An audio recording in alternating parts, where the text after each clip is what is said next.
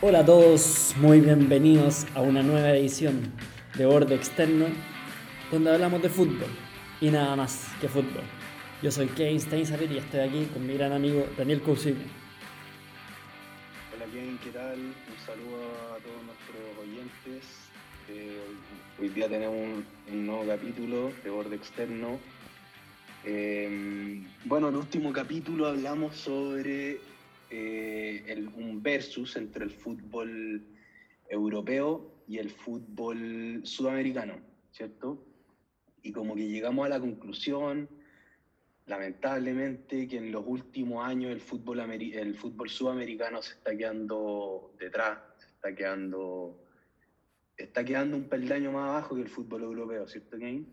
Sí, así es. Y este es un capítulo que le he dedicado para nuestro hincha, para nuestro hincha de orden externo, porque en el capítulo anterior recibimos algunos comentarios de que estábamos esperando como el partido de Sudamérica contra Europa y como que nos, y, muchos se quedaron con las ganas. Entonces dijimos, Daniel, vamos a hacerle caso a nuestro hincha y tenemos que hacer un partido más más práctico, más, más de jugador contra jugador, porque el capítulo anterior fue muy profundo, mucho análisis, muy teórico, donde mucho repasamos... Dato, mucho número. Claro, donde repasamos conceptos muy importantes, un capítulo para, para escuchar una y otra vez, yo creo, Daniel, ¿no? Para, para ponerle pausa, para ponerle pausa y repetir y, y, y, mostrárselo a los hijos, yo creo. Sí, sí, un, un buen capítulo, muy buen capítulo, quedamos muy contentos.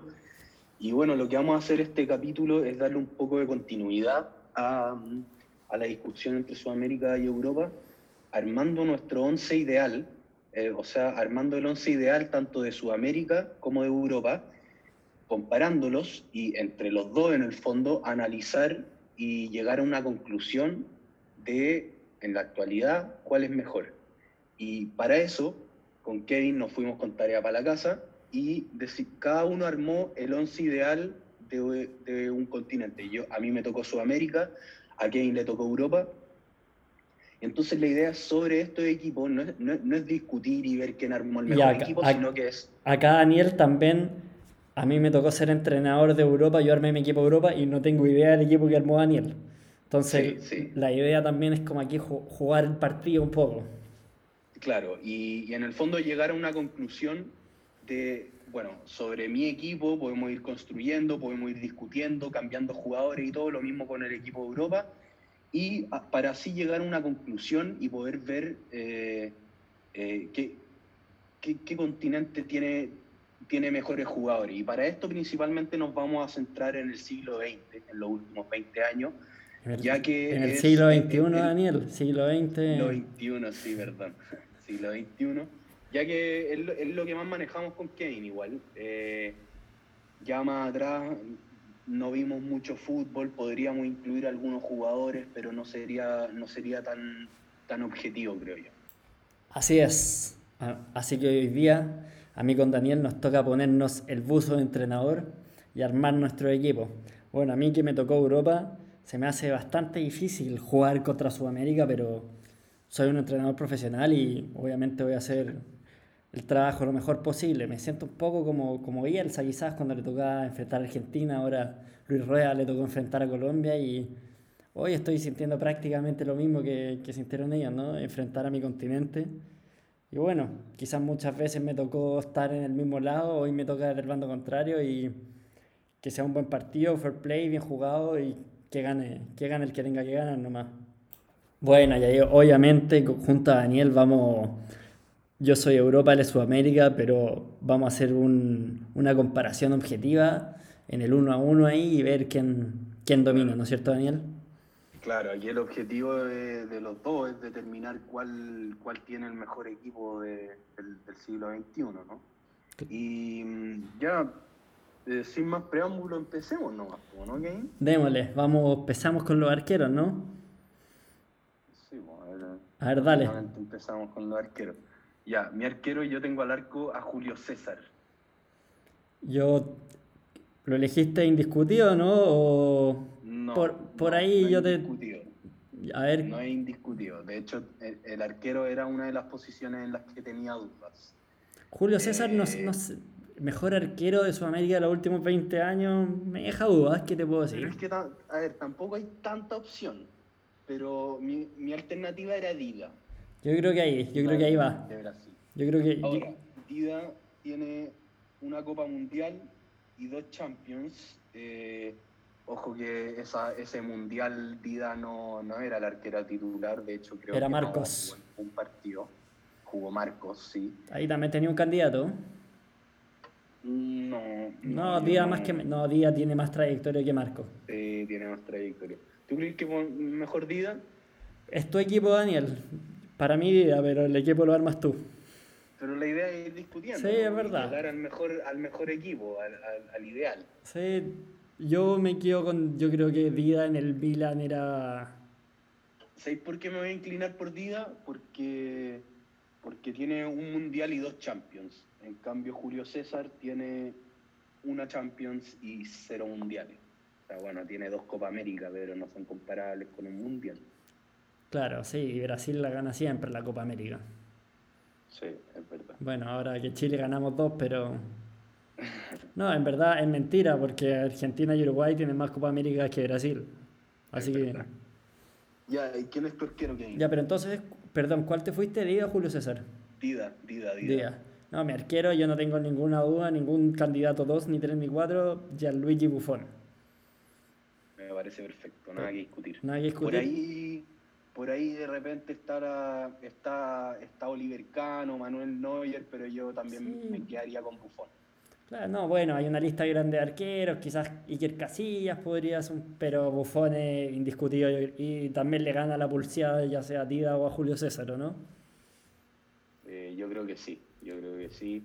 Buffon incluso tiene un mundial, eso sí no tiene Champions. No, Hay que, hay que mencionar no que tiene Champions. No, qué, Importante eso. qué raro que Buffon no tenga Champions, Es raro, pero no tiene Champions. es verdad. Dos finales. Pero, pero sí, yo creo que dejando un poco lo, el palmarés de lado, yo creo que Buffon es más que, que Sí. Julio César y Vida. O sea, yo, Eh, yo no dejo el palmarés de lado, todo suma, ¿no? De todas maneras, Buffon tiene el No, campeonato. no, no, yo hablan- hablando de calidad, de calidad Sí. de jugador, Lo que calidad sí- futbolística lo- dentro de la cancha. ¿no? Lo que significó para el O sea, fútbol, para Italia, para la Juventus. Sí, o sea, yo me refiero a que si es que estuvieran los tres en el mismo equipo, Buffon sería el arquero titular. Eso- Exactamente. a eso me refiero yo. Recordemos que es de los últimos 20 años lo que estamos los haciendo. últimos 20 años, sí. Y entonces vamos a ir anotando Europa 1, Sudamérica 0, ¿no? Ya. Vamos con el lateral derecho. Yo acá creo que me ganas Daniel, pero démosle. Yo tengo Cafú. Cafú, sí, indiscutido Cafú. Yo tengo a Philip Lahm, tremenda trayectoria, capitán de la Sí, selección alemana, Bayern Múnich. Pero yo- tremendo jugador, campeón del mundo también. campeón del mundo también. 2014. Capitán, capitán si no me Eh, equivoco, ¿no? De ese equipo. Sí, creo que era el capitán. Sí. Eh, gran jugador, muy, me gusta mucho Lam, pero yo creo que lo que hizo Cafú es superior. Cafú A fue pesar un... de que Cafú, a pesar de que Cafú a lo mejor se puede argumentar que sus mayores éxitos o, o su, o su mejor época fue en el siglo XX, pero igual en el siglo XXII levantó La Copa del Mundo. Y Champions. eh, Champions también, entonces, eh, entonces sí, yo creo que es adecuado mencionar a Cafú y, y yo creo que esta la, la gana Sudamérica. Sí, 2007 el- estuvo, no, no llegó al 2007 Cafú, 2003 yo creo que sí la ganó, ¿no? La Champions con el Milan. Mm, No me acuerdo 2007. 2003 sí. Ya. 2003 sí. 2007 yo creo que no, pero no sé. Pero bueno, Independiente Cafú sin lugar a dudas revolucionó esa posición. Un jugador de ida y vuelta, una leyenda, Sí. una leyenda del fútbol. Sí, sí, extraordinario Cafú. Y deja el empate a uno. Europa 1, Sudamérica 1. Ahora vamos con la dupla de centrales. Eh, Kane, ¿cuál es tu dupla de central?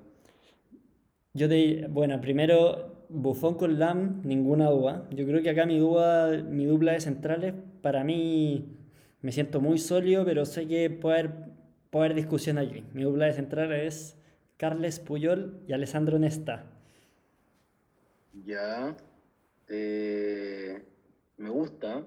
Me- yo creo que Puyol indiscutible, indiscutido. para mí, por lo menos, y para ti, yo creo que también. Lo que hizo en el Barcelona, un, ejemplo dentro y fuera de la cancha, un perro en la marca. Tiene gol también. Rápido, buen cabezazo y aperradísimo. Buena bestia. Extraordinario. y, gran cabezazo sin ser, sin ser muy alto. ¿ah? Es verdad. se, ha mandado goles importantes también. Sí, eh, no, estoy de acuerdo. Puyol sí o sí. Nesta también es un gran jugador. Eh, muy buen central, pero ahí me entra la duda, eh, no sé, eh, está, pienso así, pienso así como rápido, pienso en Río Ferdinand, pienso en Nemanja Vidic, pienso en Sergio Ramos también. Yo creo que eh, Sergio Ramos más que Ferdinand Vidic, ¿o no? Sí, puede ser, pero es que Ferdinand y Vidic también no, bueno, jugadorazo. Champions y todo, jugadorazo. Sí, yo creo que Sergio Ramos puede ser más que ellos dos, pero, pero yo creo que podrían estar sobre en esta, no sé, no lo doy por hecho, pero, pero no sé, podría, podría considerarse. Quiero saber qué, por qué elegiste tú a, a Nesta. Mira, yo la verdad pensé en Vidic y Ferdinand, pero lo que hizo Nesta en el Milan, su trayectoria ya era, era impasable, era una marca muy férrea el que tuve más dudas fue con Fallo Canavaro, que, que sacó el balón de oro el 2006, pero creo que Canavaro no tuvo una trayectoria tan larga y exitosa como la tuvo Nesta en el Milan. Si bien en ese mundial, te diría que Canavaro con Nesta fueron bastante parejos, quizás Canavaro un poquito más, que salió mejor jugador del mundial ganó el balón de oro, pero lo que pero su pero me quedo con la gran trayectoria que tuvo Nesta en el Milan y y lo vi jugar y lo que hacía en la marca para mí, para mí esta dupla Puyol-Nesta no, yo, para mí no tengo duda. Sergio Ramos se mandó varios goles importantes y también es un gran defensor, ganó cuatro Champions League me parece, pero... Un mundial, un mundial, un mundial además. Un mundial y, y, aparte un líder en el Real Madrid. estaba ahí, eh, Ramos, bueno, son todos grandes jugadores, pero aquí hay que tomar decisiones y sé que va a ser muy discutible. Esto y me van a llegar comentarios la semana, pero para mí Puyol no está. Mira, yo, yo sé que es decisión tuya y tú eres el No, pero me podéis convencer, Daniel, me podéis convencer, Daniel, no... Pero, pero yo habría puesto a Sergio Ramos. Eh, Sergio Ramos a ver, partamos por, el palmarés. Sergio Ramos, Sergio Ramos tiene cuatro Champions League, dos Eurocopa, un Mundial. Eh, yo creo que en palmarés gana. no sé si le gana Puyol. Siendo, siempre siendo líder. ¿ah? Siempre siendo líder. Eh, está peleado con Puyol el palmarés, pero bueno, hay. No, pero yo digo Sergio Ramos por Nestas y Puyol ah, yo no lo toco. Ya. Eh, yo me inclino por Sergio Ramos, aparte siendo, siendo un líder, bueno, Nesta también siempre fue líder y todo, pero, pero yo, yo siento, yo me siento por lo menos más caracterizado por el liderazgo de Sergio Ramos y, esa capacidad goleadora que tiene, o sea, para ser un defensa hace muchos goles y, y asimismo defiende muy bien. Eh, para mí, la mejor defensa de Europa sería Puyol con Sergio Ramos.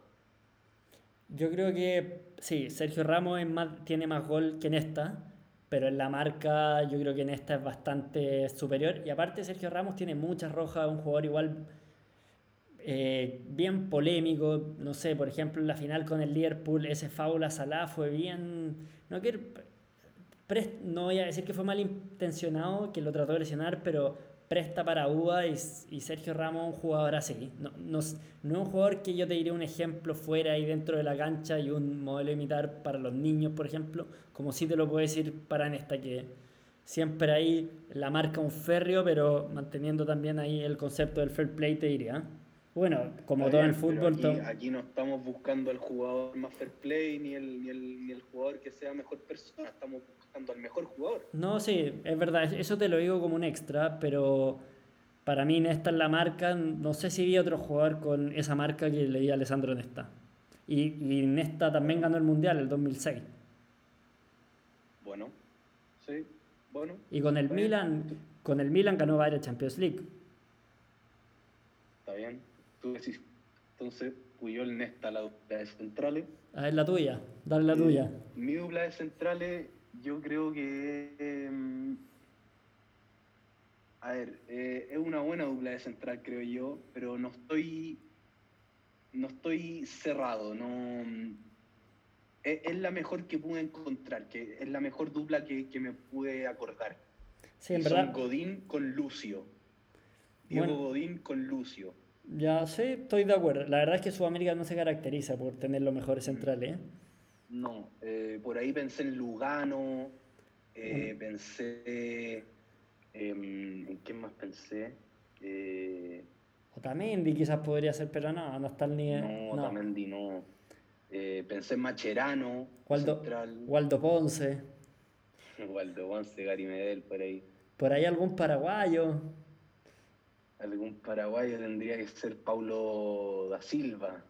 No, pero Lucio Godín en el Atlético Madrid hizo una tremenda, Sí, tremendas campañas. no, y con no, gol además. innegable. Yo creo que no, Godín es fijo en ese equipo. Puede ser Thiago Silva por ahí, pero no, me gustan más los que, tiene, los que tienes tú, Daniel. Em, sí, es que como te digo, yo no, yo no fui capaz de, de encontrar otro, otra dupla mejor. Los por, Em, por ahí los por chilenos. por ahí Walter Samuel, Walter Samuel también lo consideré. Walter Samuel, me gusta Walter Samuel. Lo consideré en vez de Lucio, pero al final me terminé quedando con Lucio por, por lo que hizo en, en Bayern Múnich y principalmente lo que hizo en, en la selección brasileña. Los chilenos dirán Gary Medel por ahí, pero no, Lucio es más. Sí, hay que ser objetivo, Lucio, más que, que Gary, por mucho que nos duela, ¿no? Claro.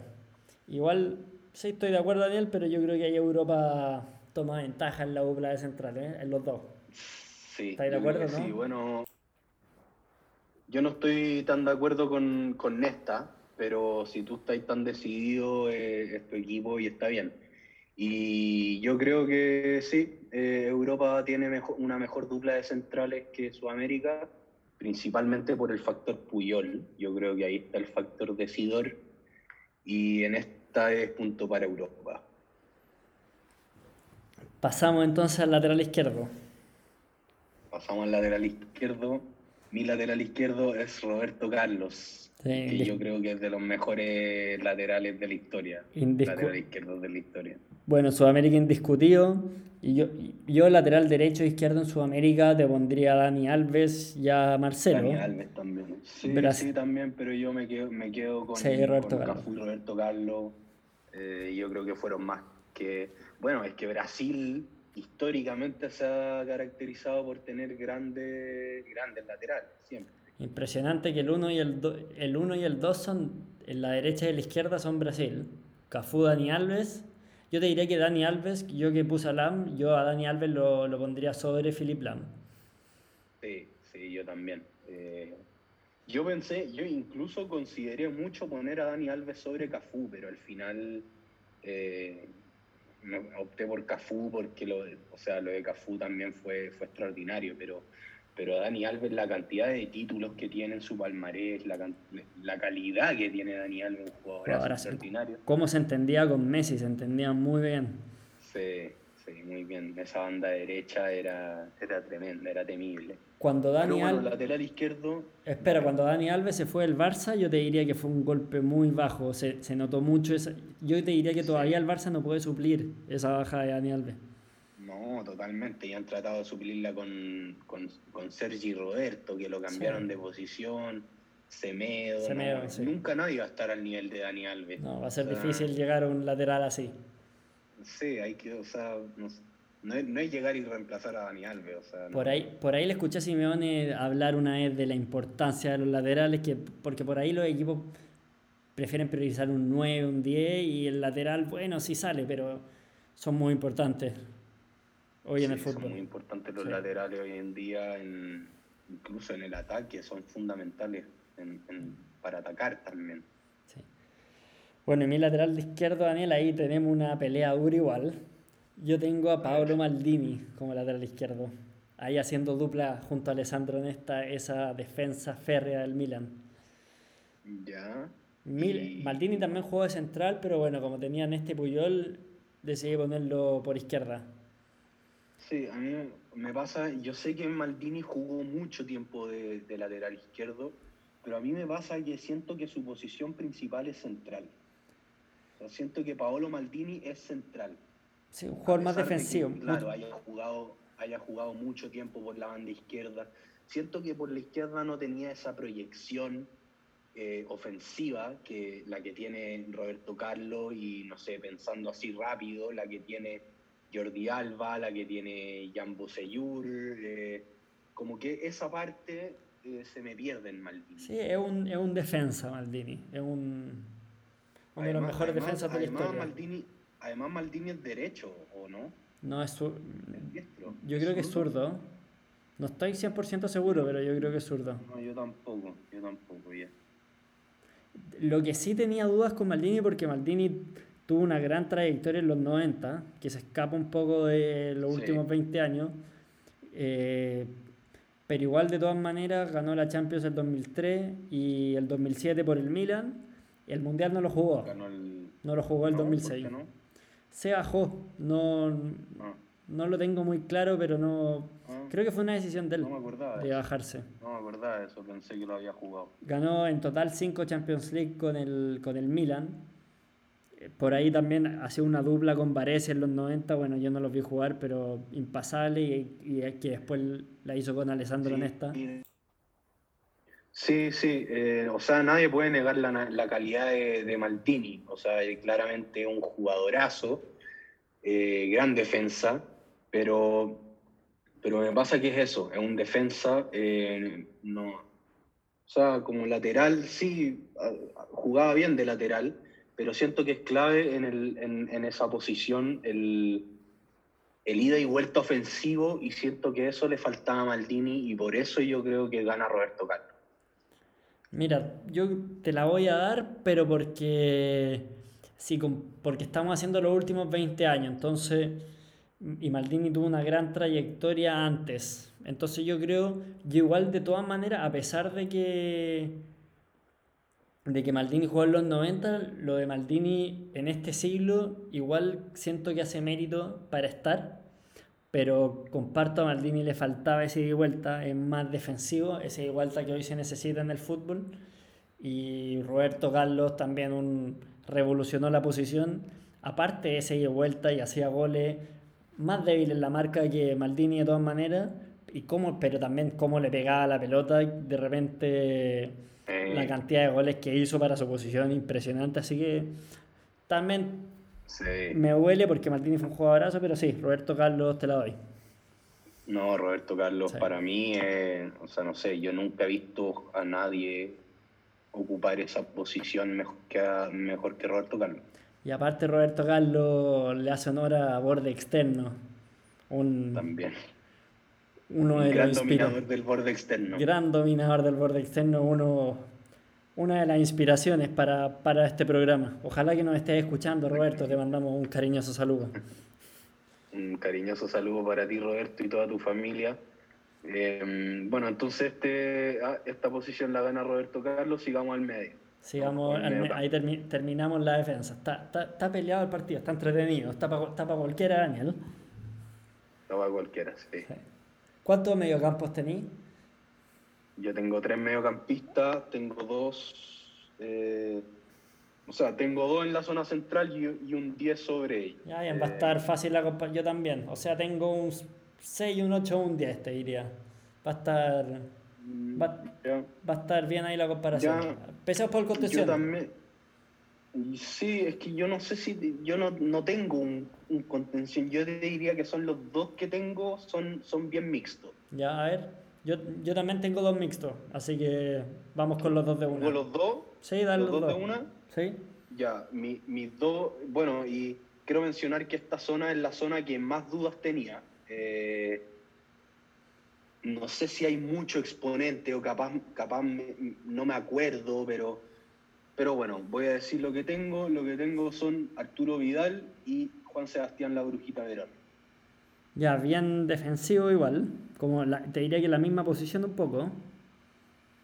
Mm, Verón igual es, Verón es, totalmente mixto, Vidal, claro, en Barcelona juega un poco más menos ofensivo, pero lo que hacía en la Juventus y en el Bayern Múnich era, era mucho ida y vuelta, era, no, es verdad. mixto. Yo, yo te diría que los dos son, son bien mixtos. Sí, no, perdón, perdón por mi comentario, de en verdad Arturo y Ale un todoterreno, absolutamente. Sí, totalmente. Está difícil la comparación porque son jugadores distintos a los que yo tengo. Yo, tengo, yo tengo a Chai y a Iniesta.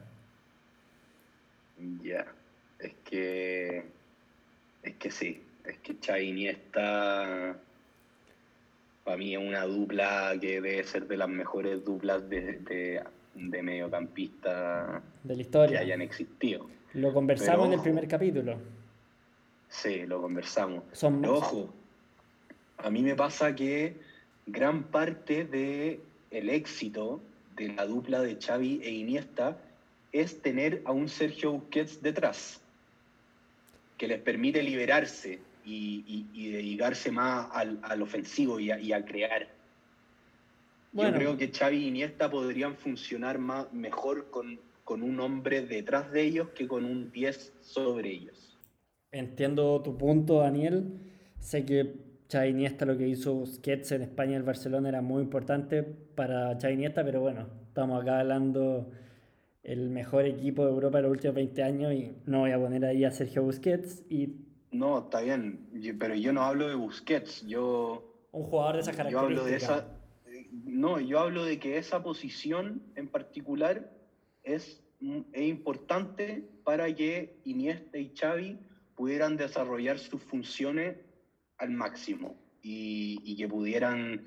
O sea, Busquets, Busquets les permitía desligarse eh, un poco, no, no 100%, pero desligarse un poco de la defensa, de, la parte defensiva y dedicarse a crear, que era lo que hacían. Xavi y Iniesta creaban. Sí, no, sí, entiendo tu punto. Y yo creo que pasa como cuando uno hace estos ejercicios de los 11 ideales medio fantástico, que pasa un poco que de repente las funciones se pueden repetir un poco, que uno no piensa como, como si fuera real, como el equipo pararlo realmente dentro de una cancha y uno a veces pierde un poco eso y se centra en que estén los mejores dentro. Obviamente uno quiere un lateral, un lateral por aquí, un lateral por allá.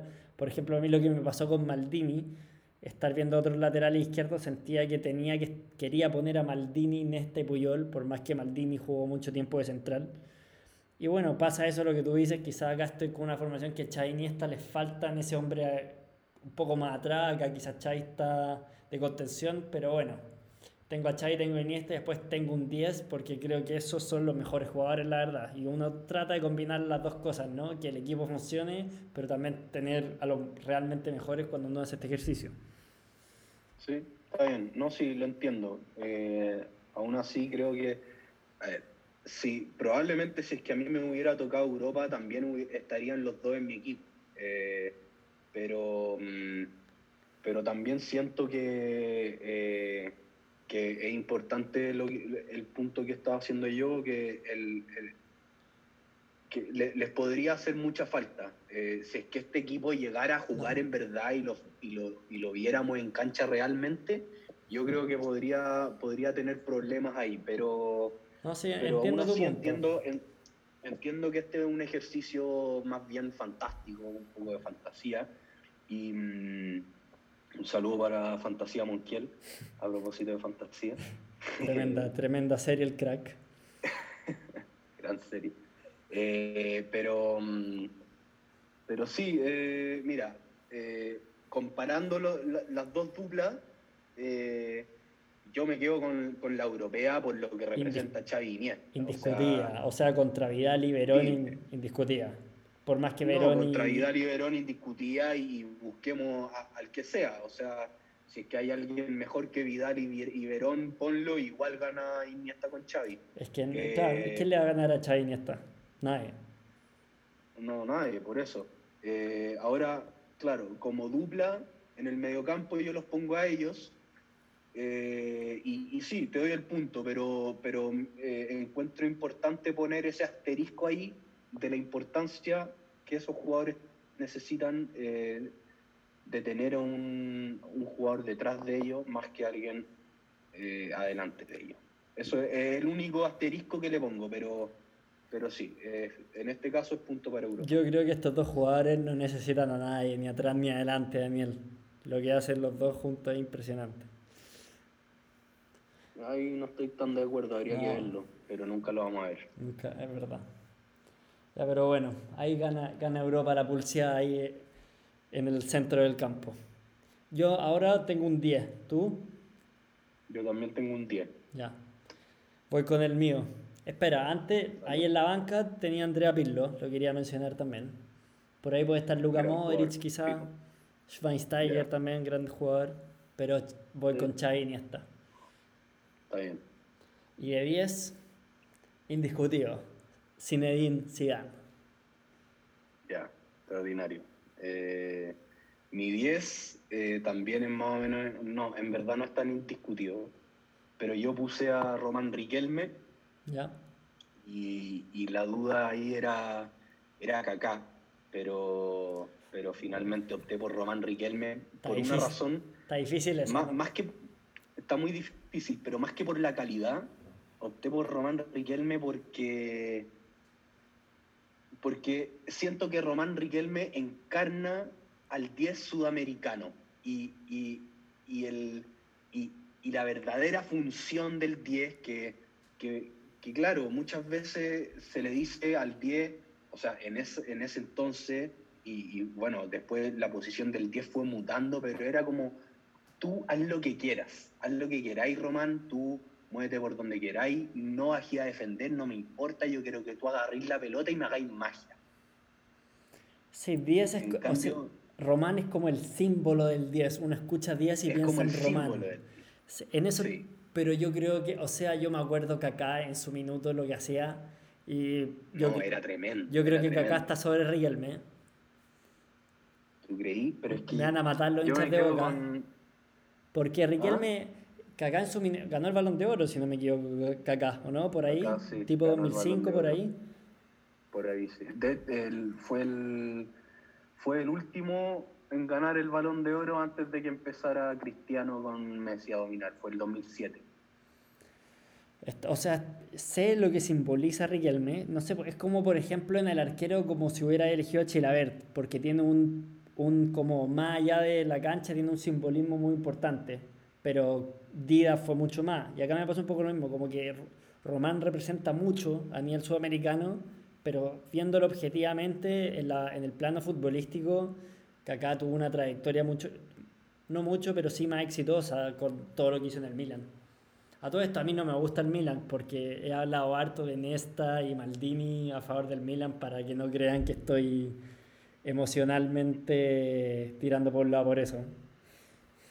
Sí, no, sí, da lo mismo eso. Acá, acá estamos siendo objetivos. Objetivos. Y, mm, y sí, y mira, yo entiendo, yo entiendo que a lo mejor Kaká puede haber sido, no sé si mejor, pero, pero tiene, tiene sus argumentos también para estar acá. Pero lo que me pasa con Riquelme es que Riquelme es el último 10. Es el último 10. eh, bueno, por ahí sigue estando Valdivia también, no sé, por ahí capaz otro más, pero, pero para mí Román Riquelme es el último 10 del fútbol mundial. Y, y por eso me parece importante que esté, a pesar, arriesgando a que capaz pierda contra Zidane. Eh, y, y- y yo creo que Román Riquelme es mi 10, es mi 10. Está bien.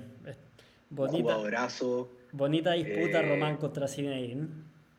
bonita disputa y, y yo no, no sé, no, no la doy tan tan tan ganada por sí por parte de Zidane. Capaz lo- muchos de los auditores dicen dicen, ah, que me vaya a comparar a, a Román con Zidane. Capaz tú también estás pensando lo mismo, pero yo no la, yo no, yo no, ese punto no te lo voy a entregar tan fácil que No, o sea, jugadorazo Riquelme, todo lo que significó, pero lo que tú dijiste, Daniel, no me lo pongáis al nivel de Zidane, ¿no? Zidane es de los mejores, lo mencionamos en el primer capítulo, Zinedine.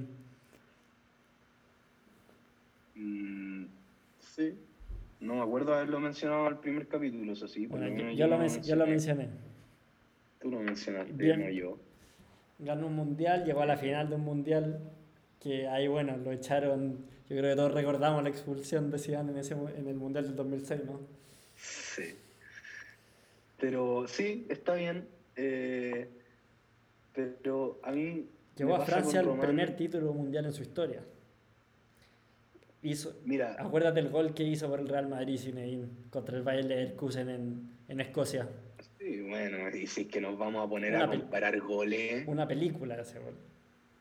Es que si es que nos vamos a poner a, comparar goles, yo también te puedo, me puedo poner a mostrarte golazos de Román Riquelme, ¿cachai?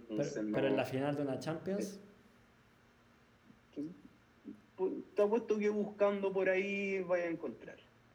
Eh, Riquelme se perdió el penal en la semifinal. Ahí está la diferencia entre Zidane y Román. Está bien. Jugando por el Villarreal. Lo que a mí me pasa, lo que a mí me pasa es que lo de Román más que más que más que de calidad eh, es simbólico. Eh, eso sí, pero no me vaya a poner al, pero no me a poner al Román al nivel de Zidane, Daniel. Son dimensiones distintas. Está bien. Futbolísticamente, pero, futbolísticamente. es que no me estáis dejando hablar ni demostrar mi punto. Porque... dale, dale, termina, termina. Lo de, lo de Román es, más bien simbólico, no de calidad, simbólico, como decía antes, el último 10 que, que se vio a nivel mundial. Y no, tampoco estamos hablando de, un, de, una locura, o sea, Román era, era un jugador increíble, extraordinario, que hacía con la pelota cosas maravillosa. Y, y, no sé, yo creo que capaz, capaz Román, eh, claro, porque como jugó tanto tiempo en Boca, capaz como, como no llegó a, finales de Champions o cosas así, uno, uno lo mira, o del Mundial, uno, uno lo deja un poco de lado, pero si nos ponemos a, hablar netamente en el aspecto futbolístico de calidad, no, no niego la calidad de Zidane, pero tampoco podemos negar la calidad de Riquelme y, darla y como dejarlo pasar, como, o sea, yo por eso te decía que yo no te voy a dar este punto tan fácil. Eh, no, yo, yo tampoco lo, más, lógico, lo más lógico, lo más lógico es, es, que si Dan gana, le gana a Román Riquelme, pero, pero pero Román tenía, tenía algo, algo distinto, algo, algo que yo le, he visto muy poco. No, yo comparto y la calidad de, Román Riquelme es increíble, uno de los jugadores más talentosos que yo hoy en mi vida. De repente también le faltó, tenía muchos problemas fuera de la cancha, se peleaba con todos los entrenadores y eso también al final te repercute, ¿no? Pero yo, todos los argumentos que que dijiste a favor de Juan Román Riquelme estoy completamente de acuerdo, pero solo acá estáis comparando con, una, con un sobrenatural, como si Zidane. Ya, pero vamos a los delanteros yo creo, ¿no? Ya, vamos. Yo tengo un tridente en ofensiva, ¿tú? Como, como se hace ahora. Yo también. ¿no? También, vamos, vamos con el, el, derecho, delantero derecho. Delantero derecho, yo te diría que acá en mi parte más va a causar más, más polémica. Mi, dos de mis tres delanteros ofensivos de todas maneras van a dar para discusión. Por, bueno, delantero derecho, ahí en la discusión que hablábamos que a veces uno quiere poner a los mejores, yo creo que este puede ser un poco más nueve que delantero derecho, pero yo lo puse por derecha, Wayne Rooney. Ya, eh, estoy de acuerdo. Rooney no, no es no es extremo, no es puntero. Claramente Rooney es centro delantero. O incluso, o incluso eh, yo creo que también puede ser 10. Eh, jugar harto en la posición de 10. Por ahí lo, lo, vimos un par de veces como 10, pero sí es un 9. Sí, es que bueno, a, a Rooney yo me acuerdo de haberlo visto incluso en algunos partidos de, de contención. Entonces. Sí, hay eh, han inventado cada cosa. Sí, Sí, pero ya, eh, Rooney, no, no, no, no dudaste, no tuviste nunca otra opción, ¿no? Es que la verdad, fue Rooney?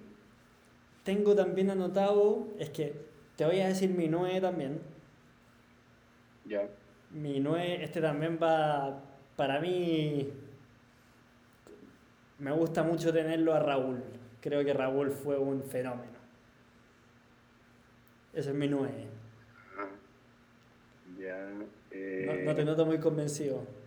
No, yo ¿No? creo que podría ya haber buscado a alguien mejor. Así como rápido se me ocurre Ruth Van Nistelrooy. Jugadorazo. Mejor que Raúl. ¿Tú decís? Hmm, creo que sí. está, está difícil. Tengo también anotado a Lewandowski, a Shevchenko y a Henry. También, tam- eh, ya, pero Thierry Henry es el lejos del mejor. Ra- Raúl, bueno, ahora Cristiano Ronaldo lo pasó, pero era el máximo goleador del Real Madrid. Mm, Sí, está bien. No, yo, yo me quedo con, con Henry. De, de- de todas esas opciones que, que tú me has dado, yo. Está no, se me había olvidado Henry, pero es que Thierry Henry yo, yo le encuentro que es una locura lo bueno que era en el Arsenal. En el, bueno, pero una cosa es ser la estrella del Arsenal y después en el, bueno, el Barcelona igual jugó bien, pero Sí, también jugó bien. sí, es verdad. No, sí, sí lo te- y, y ganó, ganó el Mundial en el 98. No sé, está... Sí.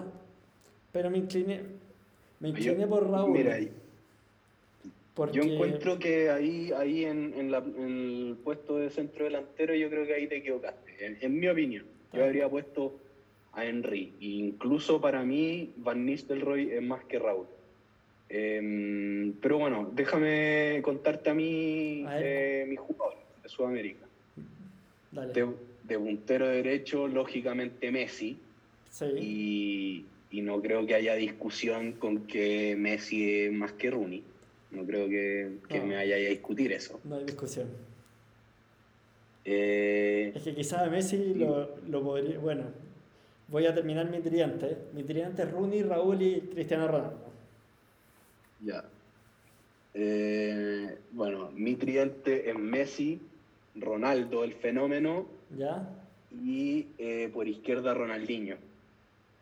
Ya bueno, igual Rooney, Raúl, Shevchenko, Lewandowski contra Messi y Ronaldo no, no tienen nada que hacer, independiente cuál elija yo. Sí, sí, yo creo que definitivamente gané, o sea, Sudamérica gana puntero derecho y centro delantero. Sí. Aunque, y, y lo digo, aunque me pongáis a, a Titi Henry, igual Ronaldo Sí. es más que Titi Henry, es más que Ruth Van Nistelrooy, es más que cualquiera. Bueno, yo- Yo creo que Ronaldo es el mejor centro delantero del siglo. sí, absolutamente. Bueno, yo elegí a Raúl. Sé que va a generar bien. polémica, pero ese es mi 9. Está bien. Yo habría elegido a, a Thierry Henry, pero, pero está bien, es tu equipo, igual Thierry Henry no le habría ganado a... Sí, es verdad. Pero a Messi lo deberíamos poner la balanza contra Cristiano. No. Es que estamos posición por posición Y y, yo puse a Rooney y comparémoslo con Messi y ya, está bien. y, y bueno, Ronaldinho con Ronaldo, esa es la disputa que queda. No, Ronaldinho, no, Ronaldinho hay que compararlo con Cristiano. Sí, con Cristiano Ronaldo. Ah, sí, toda la razón. Es que bueno, sí, me confundí. Eh, Ronaldinho con Ronaldo, mira, yo dije eh, en el primer capítulo, si Discutimos alto el primer capítulo de esta discusión. lo discutimos, lo discutimos harto. Y, mm, y bueno, yo me quedé con Cristiano Ronaldo. Eh, para mí el mejor jugador de la historia, yo elegí a Cristiano Ronaldo y discutimos lo de Ronaldinho. Y yo elegí a Cristiano Ronaldo por eh, el tema de, de la disciplina. Me acuerdo que hablamos también de Ronaldinho y de Ronaldo. Y a los dos los descartamos principalmente por, por un poco la falta de disciplina que tuvieron, que no lograron mantenerse en este primer nivel eh, por mucho tiempo. Y yo creo que ese, ese tema sigue siendo muy importante. Sí, no, bueno, Eh, yo tanto a Ronaldo, al fenómeno, como a Ronaldinho los encuentro mejores que Cristiano, pero Cristiano lleva 15 años en ese nivel sin parar, ganando título y título y título, así que lamentablemente, aunque no es mejor, también fue lo que dije en el primer capítulo, me inclino por Cristiano también. Sí, yo también te voy a tener que dar el, punto, le, le voy a tener que dar el punto Europa. Yo también creo que, que me duele, me duele tener que decirlo porque porque bueno, yo defiendo a Sudamérica y, y porque Ronaldinho, no sé, le tengo un gran cariño, un, o sea, un gran afecto, o sea, bueno, no es como que lo conozca, pero, pero me gusta mucho Ronaldinho, eh, pero voy a tener que darle el punto a, Cristiano Ronaldo. Está bien. Por lo que ha hecho, por lo que ha hecho, por, por, por porque hacer lo que ha hecho Cristiano Ronaldo, y yo creo que en esto, no sé cuánto, 15, 12, 13 años que lleva de, trayectoria, o sea, estando en el primer nivel, me refiero, en todo ese tiempo ha superado, sin duda, ha superado lo que hizo, lo que ha hecho Ronaldinho. Ya, entonces ahí tenemos, ya visto los dos equipos, hagamos un pequeño recuento, Daniel, ¿te parece? Dale, tú, tú di tu 11 así de corrido y después yo digo mi 11 de corrido. Ya entonces, Europa, en el arco, Gianluigi Buffon. Lateral derecho, Philip Lam. La dupla de centrales, Carles Puyol con Alessandro Nesta para dejar por izquierda Paulo Maldini. Luego en el medio campo lo conforman Xavi, Iniesta y Zinedine Zidane para dejar en delantera Wayne Rooney, Raúl González y Cristiano Ronaldo. Ya, entonces Sudamérica es al arco Dida, por derecha Cafú, centrales eh, Godín con Lucio, eh, por izquierda Roberto Carlos, en el medio campo Arturo Vidal, Juan Sebastián Verón y Juan Román Riquelme, y en delantera por derecha Lionel Messi, al medio Ronaldo y por izquierda Ronaldinho. Perfecto, vamos entonces armando el, el once ideal, juntando estos dos equipos. En el arco bufón. En el arco bufón, sí, por derecha Cafú. Por derecha Cafú. La dupla de centrales, Puyol Nesta. Puyol Nesta. Yo, en mi opinión personal, yo pondría Puyol Lucio. Ya los voy a poner empatados. Para mí no estoy de acuerdo, para nada, pero los voy a poner empatados como no pudimos llegar a acuerdo. Ya. Por izquierda Roberto Carlos. Roberto Carlos, sí. Al medio campo tú tenías a Verón con Vidal, yo tenía a Xavi Iniesta, yo me inclino por Xavi Iniesta. ¿De acuerdo? Sí. Xavi Iniesta. De acuerdo. Diego y Zidane, ¿queréis que lo dejen empate? Es que yo. No, ya pon a Zidane. ¿Sí? Pero sí, solamente quería hacer. Eh, hacer conocer mi, mi opinión y, y, pelear un poco por Riquelme, eh, porque siento que, que, es muy subvalorado, pero, pero es verdad, no hay, no, es, que. No es subvalorado Riquelme, Daniel, para nada. No, no, no, no, no, subvalorado no era la palabra, pero quería, quería ponerlo ahí dentro de, de los mejores 10 de la historia. Eh, pero, pero sí, Zidane, Zidane es un gran jugador también y, te, lo doy, te lo doy. Está bien. Bueno, vamos a arriba, por derecha Messi. Ya. De 9 Ronaldo y el fenómeno. Y el fenómeno Ronaldo. Y el otro delantero Cristiano Ronaldo. Cristiano Ronaldo, efectivamente. Entonces, a ver, europeos tenemos Buffon, Puyol, 2, Xavi 3, Iniesta 4, Iniesta, Zidane 5 y Cristiano Ronaldo 6. Sudamérica tenemos Cafú 1, Roberto Carlos 2, Messi 3, Ronaldo Fenómeno 4 con la disputa nomás de Nesta y Lucio, pero igual de todas maneras el equipo mayormente europeo. Igual gana Europa, sí. Eh, para mí es Lucio, ¿eh? para mí es 6-5, no 7-3, o sea, no 7-4. Sería, eh, si Lucio está sobre Nesta, que para mí no está, sería un 6-5.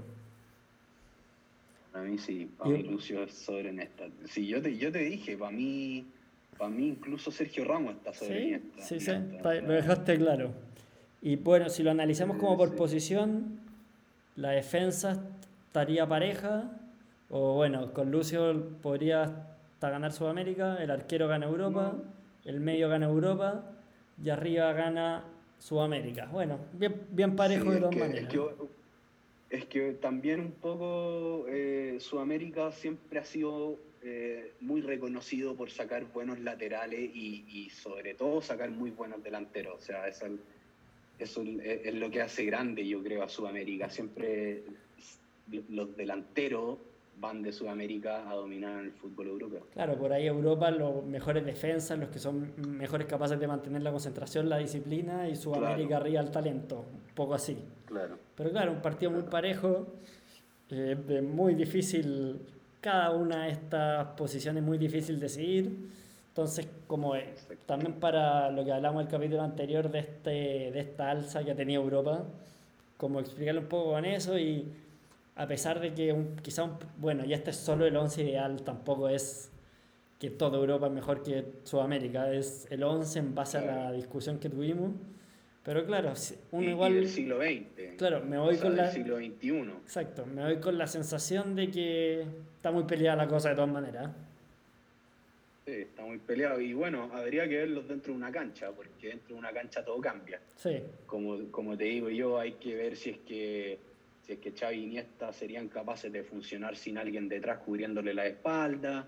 Habría que ver cómo, cómo funciona ahí eh, Messi con, con, Ronaldo, cómo, cómo, se entienden. Eh, claro, adentro de una cancha todo es distinto.